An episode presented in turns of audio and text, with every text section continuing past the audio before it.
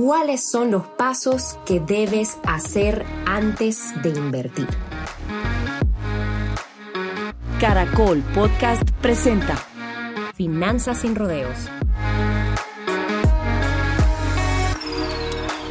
Hola a todos y bienvenidos a mi podcast Finanzas sin rodeos, donde hablamos de finanzas diciendo las cosas como son, directo y al grano. Este es el lugar donde aprenderemos a manejar nuestras finanzas sin tanta complicación.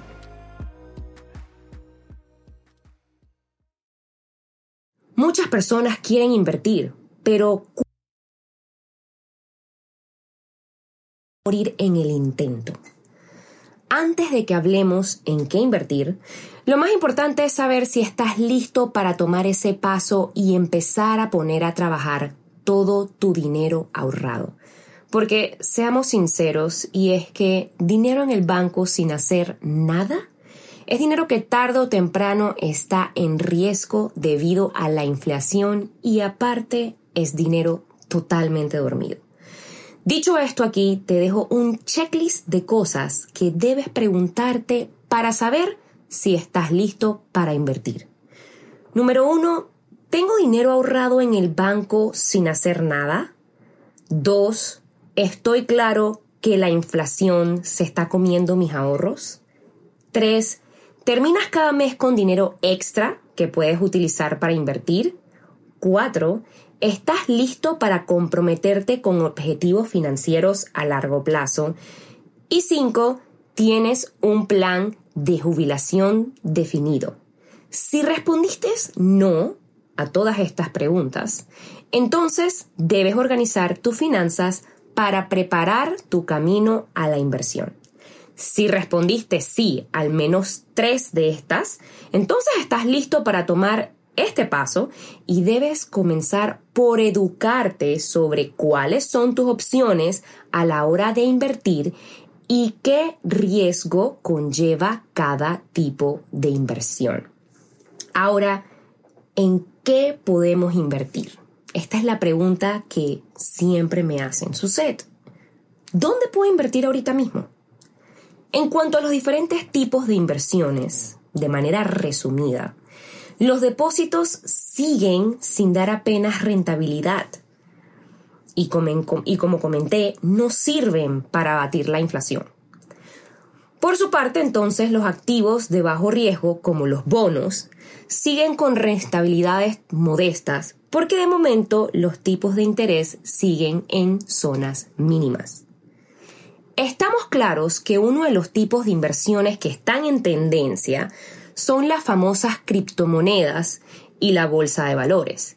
Y definitivamente muchos expertos coinciden en que, pese a los vaivenes que están produciendo a largo plazo, y para esa parte del patrimonio que no vamos a necesitar en el corto, la bolsa seguirá siendo el activo más rentable.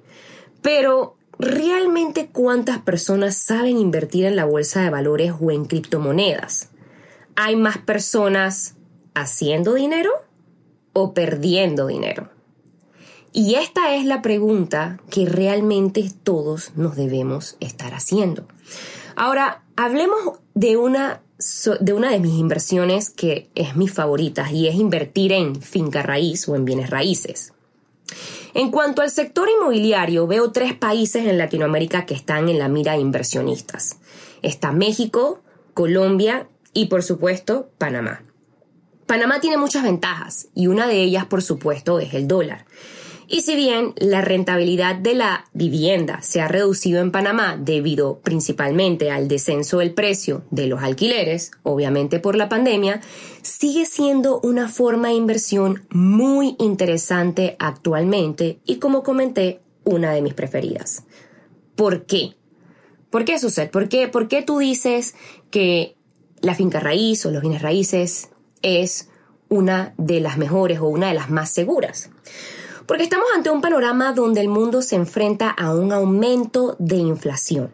Y lo mejor es poseer cosas físicas. Y señores, nada mejor que una propiedad. ¿Qué quiere decir esto? Que cuando hay aumento de inflación, con más rapidez, escuchen esto, con más rapidez tienes que deshacerte del cash o el dinero en efectivo.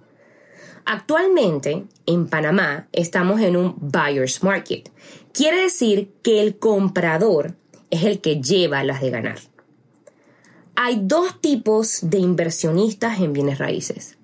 Los que compran durante una crisis a precios súper bajos y los que apuestan a una recuperación económica y compran con la expectativa del que el mercado empezará a subir para luego, obviamente, vender a precios más altos.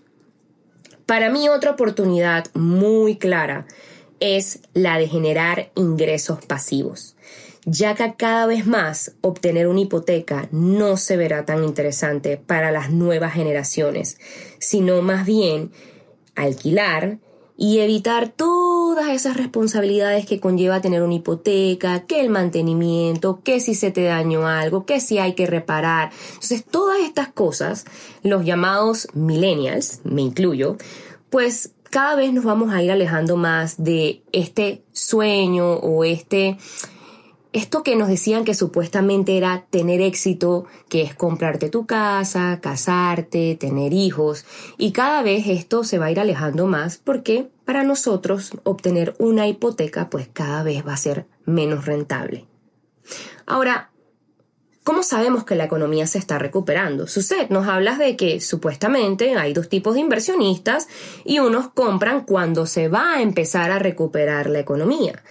Y ¿Cuál es el factor que nos dice que la economía se está recuperando? El primer síntoma de, que la economía se está recuperando es, evidentemente, el sector de bienes raíces. Que después de haber estado parado y que el mercado bajara, pues está empezando a movilizarse nuevamente. Los expertos indican que en los próximos dos años el mercado volverá a tener un auge y esto es muy probable. Para concluir, Invertir es para personas que entiendan que no se van a hacer millonarios rápido, ni de un día para otro, ni de la noche a la mañana. Y toda esa, esa información allá afuera de hacer dinero rápido es una mentira. Seamos realistas, señores. Si fuera tan fácil ser millonario o tener dinero rápido, todos fuéramos millonarios y la realidad es que hay un porcentaje muy bajo de la población que realmente es millonaria.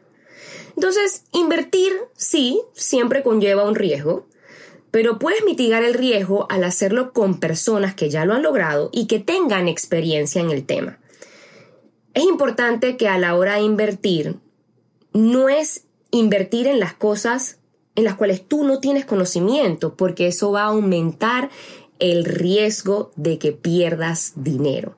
Si tú te vas a asesorar con alguien, si tú vas a seguir los consejos de alguien, procura que sea de alguien que ya ha logrado los resultados que tú quieres obtener. Por último, si quieres invertir en bienes raíces, cuando el mercado está en crisis, que es cuando todo el mundo tiene miedo de invertir, en ese momento es que uno debe invertir porque todos tienen miedo. De hecho, Warren Buffett dice, hay que ser codicioso cuando los demás son miedosos y miedosos cuando los demás tienen los ojos inyectados de codicia. Es una versión de la conocida frase comprar cuando todos venden y vender cuando todos compran. Partiendo de la base de que el futuro nunca se conoce las decisiones, deben basarse en el cálculo de probabilidades. La idea es aprovechar la caída del mercado porque finalmente todo lo que sube tiene que bajar y todo lo que baja tiene que subir. Simplemente se trata de tener una buena estrategia a la hora de invertir. Y bueno, me despido de ustedes. Ya saben, pueden seguir más consejos y tips sobre finanzas en mi Instagram, arroba y escribirme sobre cualquier tema que quieren que hable en mis próximos podcasts.